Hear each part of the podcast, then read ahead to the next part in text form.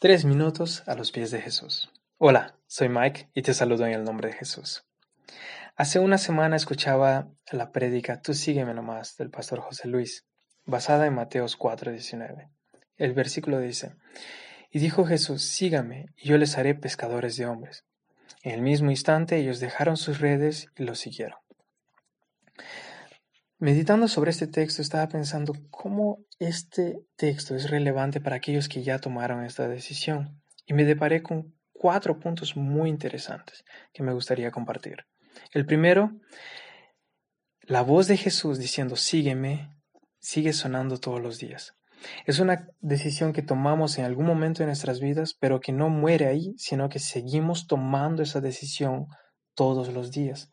Todos los días tenemos la oportunidad de escuchar a Jesús decir, sígueme y seguirlo. Yo puedo, en otros días de mi vida, simplemente tomar la decisión de no seguir a Jesús, de no hacer lo que Él me llama a hacer. Entonces es algo que es diario.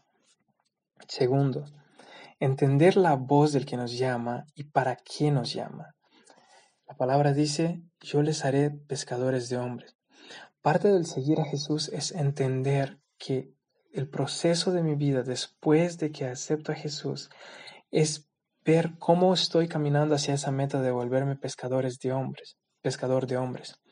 Cómo mis dones, mis talentos, todo lo que soy, todo lo que tengo, va en camino a esa meta.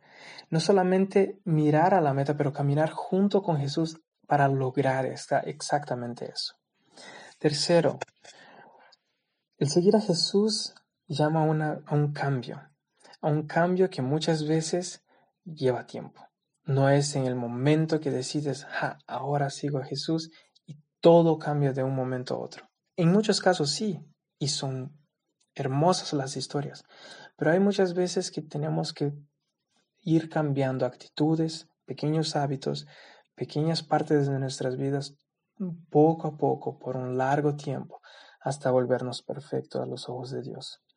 Y cuarto, un llamado a entendimiento de prioridades. Más adelante dice que Jesús encuentra a Tiago y a Juan y les llama y ellos dejan inmediatamente todo y siguen.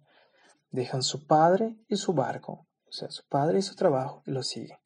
Entender que seguir a Jesús pone a Jesús como nuestra prioridad número uno. ¿Qué piensas tú de esto? Me gustaría escuchar tu opinión. Puedes visitarnos en iglesialatina.com.